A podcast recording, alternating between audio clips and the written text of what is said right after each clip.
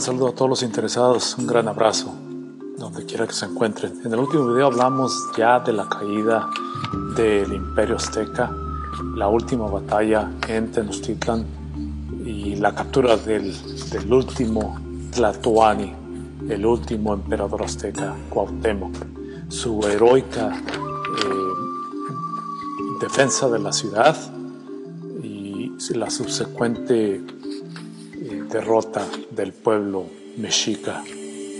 Cuauhtémoc es capturado por Cortés. Cortés quiere recuperar el tesoro, eh, es obviamente uno de sus principales motivaciones para poder conquistar esa gran ciudad, ese gran imperio, el tesoro que nunca pudo recuperar, eh, obliga a Cuauhtémoc, forza a Cuauhtémoc eh, para que revele la, dónde se encuentra este gran tesoro. Cuauhtémoc no lo hace así, eh, intenta fútilmente tratar de localizarlo en el fondo del lago, no lo recuperar, no lo encuentra. En una expedición a, una región reconocida entonces eh, como las Cibueras, que es eh, realmente lo que es Centroamérica, parte de Centroamérica, el país de Honduras. Una expedición que Cortés hace, se lleva a Cuauhtémoc como prisionero. ya después de esa tortura, de la famosa tortura donde le, le quema los pies a él y al señor de Tacuba, Cortés, en, esa trayectoria a las Cipueras, inventa unos cargos en contra de Cuauhtémoc y lo manda a ejecutar. Eh, una versión que existe de algunos historiadores, de algunos escolares, eh, dicta que la muerte de Cuauhtémoc fue, fue generada por un colgamiento, el haberlo colgado. Eh, hay otras versiones y lamentablemente muchos de estos importantísimos eventos no han sido confirmados, pero la versión más, uh, probablemente más verídica es de que fue, fue muerto uh, colgado. Eh, obviamente la historia lo, reconoce como el, último gran, gran Tlatoani, el último gran emperador azteca, el valiente líder de los mexicas. Es, es, obviamente importante recalcar que la historia, a través, a través de la historia de la humanidad, eh, como resultado de, esos, de todos esos conflictos y numerosos conflictos que han, que han sucedido en todas partes del mundo, la historia se reconoce y se eh, pasa generación tras generación y es reconocida y es hablada y es estudiada, eh, pero es originada, originada por la versión que ofrece el vencedor. Eh, esa versión es la más predominante, la que se reconoce más y el, la conquista de México no es la excepción. Existe la, la versión eh, variada eh, de fuentes que ya hemos mencionado, algunas de las fuentes que hemos mencionado en este trabajo, que habla de la versión del español, la versión española. Y cómo eh, en, términos generales se dicta que esa conquista fue efectuada por un pequeño número de, españoles valientes eh, que tenían eh, fines de, conquistar estos reinos y, basados en, superioridad militar bélica y obviamente la, astucia diplomática de Cortés que los llevaron a, que finalmente conquistaran estas tierras obviamente se, se, usa la bandera de, de, la religión como un vehículo importante para poder conquistar a estos pueblos y así someterlos al catolicismo y al servicio del monarca español. Eh, pero la versión del vencido, la versión de los aztecas, es raramente conocida, es raramente eh, no estudiada, pero es realmente, eh, como es, es muy pequeña, es, es difícil a veces contrabalancear la, la, historia escrita y dada a todos nosotros por, los españoles.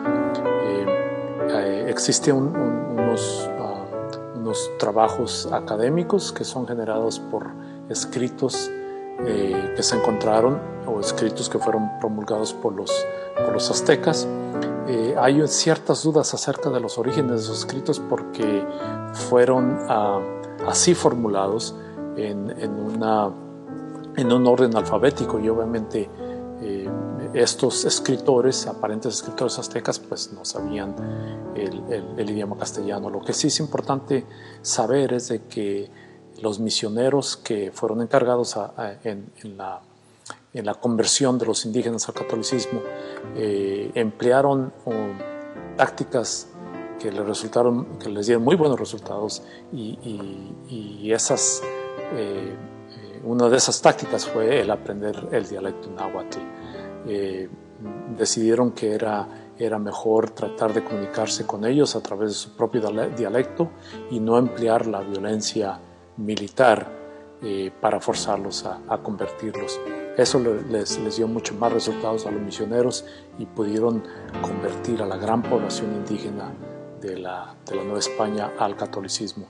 Y eso lo vemos en nuestras eh, sociedades como el, indígena es el, eh, probablemente el más devoto, el más religioso y el más ah, apegado a las costumbres y tradiciones religiosas de nuestros pueblos. Eh, voy a leer unos dos textos que fueron generados por un gran trabajo que se hizo eh, que fue la recolección de todos estos escritos, o algunos de estos escritos que fueron hechos en náhuatl, en el dialecto azteca, y que fueron traducidos al castellano. Eh, estos trabajos fueron, fueron traducidos por Ángel, uh, Ángel María Garibay,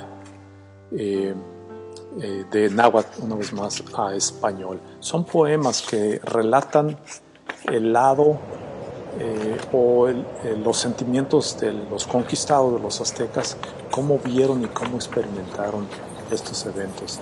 Eh, el que voy a relatar enseguida es basado en los últimos días del sitio de Tenochtitlan y comienza de esta manera. Y todo esto pasó con nosotros, nosotros lo vimos, nosotros lo admiramos, con esta lamentosa y triste suerte nos vimos angustiados, en los caminos yacen dardos rotos, los cabellos están esparcidos, destechadas están las casas, enrojecidos tienen sus muros, gusanos pululan por calles y plazas, y en las paredes están salpicados los sesos, rojas están las aguas, están como teñidas, y cuando las bebimos es como si bebiéramos agua de salitre Golpeábamos en tanto los muros de adobe y era nuestra herencia una red de agujeros. Con los escudos fue su resguardo, pero ni con escudos puede ser sostenida su soledad. Hemos comido palos de colorín, hemos masticado grama salitrosa, piedras de adobe, lagartijas, ratones, tierra en polvo, gusanos. Comimos la carne apenas, sobre el fuego estaba puesta, cuando estaba cocida la carne de allí la arrebataban, en el fuego mismo la comían, se nos puso precio, precio del joven, del sacerdote, del niño y de la doncella, basta, de un pobre era el precio, solo dos puñados de maíz, solo diez tortas de mosco, solo era nuestro precio veinte tortas de grama salitrosa oro, jades, mantas ricas, plumajes de quetzal, todo eso que es precioso, en nada fue estimado. En la prisión de Cuauhtémoc. Es cercado por la guerra el Tenochca, es cercado por la guerra el Tlatelolca, ya se ennegrece el fuego, ardiendo revienta el tiro, ya la niebla se ha difundido, ya prendieron a Cuauhtémoczin, una abrazada se extiende de príncipes mexicanos, es cercado por la guerra el Tenochca, es cercado por la guerra el Tlatelolca, pasados nueve días son llevados en tumulto a Coyoacán, Cuatemotzin, Cuanacoc, Tetlepanquetalzin. Prisioneros son los reyes. Los confortaba Tlacotzin y les decía, oh sobrinos míos, tened ánimo, con cadenas de oro atados. Prisioneros son los reyes. Responde el rey Cuatemoxin, oh sobrino mío, estás preso, estás cargado de hierros ¿Quién eres tú que te sientas junto al capitán general? Ah, es doña Isabel, mi sobrinita. Ah, es verdad, prisioneros son los reyes. Por cierto, serás esclava, serás persona de otro, será forjada el collar, el quetzal, quetzal será tejido en Coyuhuacán. ¿Quién eres tú que te sientas junto al caminar, capitán general?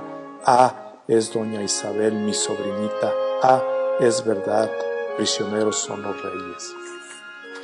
Es fabuloso tener estos escritos que dictaminan eh, eh, o que nos dan una, una posibilidad de abrir una ventanita y, e intentar uh, reconocer o probablemente eh, entender un poco cómo se sentía el pueblo azteca tras la conquista y durante los días agónicos de la, de la última batalla ahí en Tenochtitlan y saber lo que sentía cómo veía que sus legados, sus riquezas, su manera de vivir eran totalmente erradicados y arrebatados por, por los conquistadores.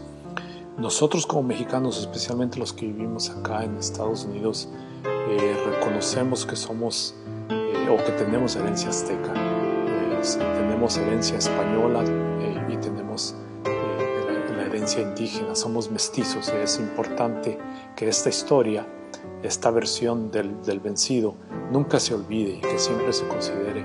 Y yo pienso que entre más conocemos de, de, la historia de nosotros, mucho mejor nos vamos a, conocer como individuos. Y así podemos valorarnos y, tratar de tener una, autoestima eh, importante eh, que nos genere una seguridad eh, en un país que probablemente tenga, tenga todas estas facetas en las cuales lamentablemente muchas de ellas son manifestadas como, como actos de, de discriminación y de racismo. Eh, eh, al, valorarnos eh, y conocernos más, nos podremos enfrentar a todas estas facetas ah, horribles de, discriminación y de racismo que probablemente enfrentamos diariamente en nuestros trabajos, en nuestras escuelas, en nuestros vecindarios. seguiremos con la historia ya acabamos con la conquista, ahora vamos a seguir los pasos de todos estos emisarios de Cortés que fueron eh, enviados a conquistar otros territorios eh, al occidente, como así lo, llamaban. Eh, había muchas intenciones, obviamente había todas esas historias de riquezas de pueblos construidos en oro que habían llegado a oídos de Cortés y que era importante para el, conquistar estas regiones. Vamos a hablar en detalle de lo que pasó, lo que sucedió, cómo sucedió. Vamos a hablar de muchos personajes, todos estos que poblaron la región de Nueva Galicia, que es actualmente el estado de Jalisco, Colima, eh, Nayarit, Zacatecas, San Luis Potosí. Eh, cómo fue que se pobló esta región y especialmente obviamente vamos a hablar con detalle cómo se pobló nuestra región, la región del norte de, del estado de Jalisco, conocida como la región de los Altos. Eh, vamos a hablar en detalle acerca de eso, eh, como digo, con, eh, enumerando muchos eventos y las razones, por las, las razones principales por las cuales se efectuó esta conquista. al momento en que Cortés manda o envía a todos estos emisarios o toda esta gente de confianza, ahí nace nuestra herencia, ahí en esas instancias es cuando se genera nuestros orígenes como mestizos. Nos vemos. Suerte a todos.